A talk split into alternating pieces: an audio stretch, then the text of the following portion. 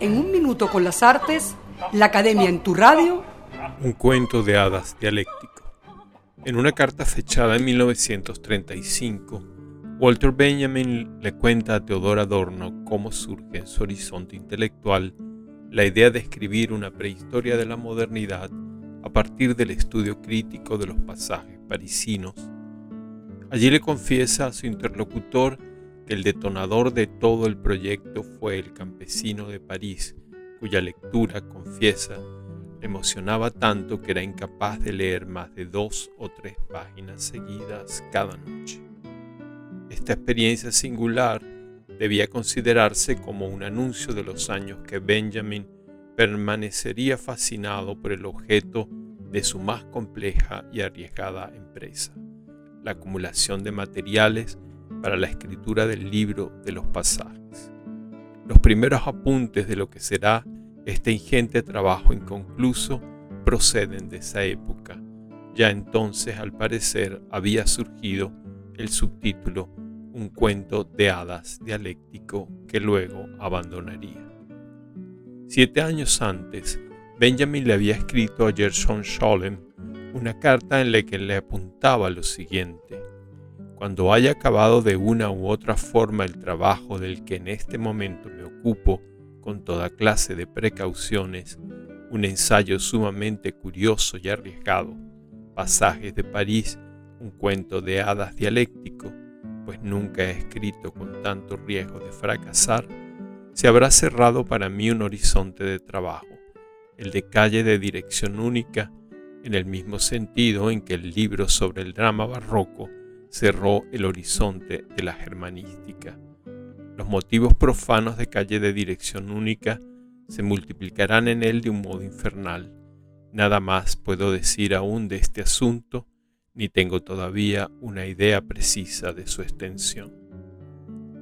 Los fragmentos citados de ambas cartas ponen en evidencia, por una parte,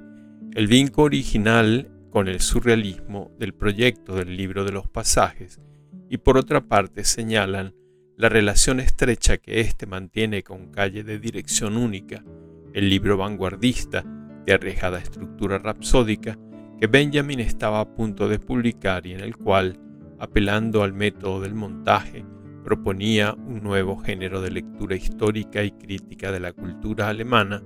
combinando, según sus propias palabras, diversos motivos profanos, entendidos estos en el más amplio y a la vez preciso sentido religioso y hermenéutico en un complejo mosaico de contrastes y reflejos. Si con este libro el filósofo, como él dice, rebasa los límites de sus estudios filológicos, tal como los llevó a cabo para escribir su libro sobre el Trauerspiel del siglo XVII, publicado en 1925, con el libro de Aragón tiene lugar en él una intensa conmoción espiritual que dará lugar a un giro crucial en su vida y su pensamiento. Este giro no hubiera tenido la fuerza transformadora que tuvo si no se hubiera añadido al desarrollo del proceso la presencia de Asha Lassis, la militante bolchevique que Benjamin había conocido en 1924 en Capri. La amistad entre ambos es el otro ingrediente fundamental que permite entender las razones del cambio radical de perspectiva que afectará el trabajo del filósofo, al influjo de la utopía surrealista y al influjo de la experiencia de una escritura rapsódica basada en la práctica del montaje, se añade el influjo de una seducción erótica impregnada por el perfume inquietante del materialismo histórico,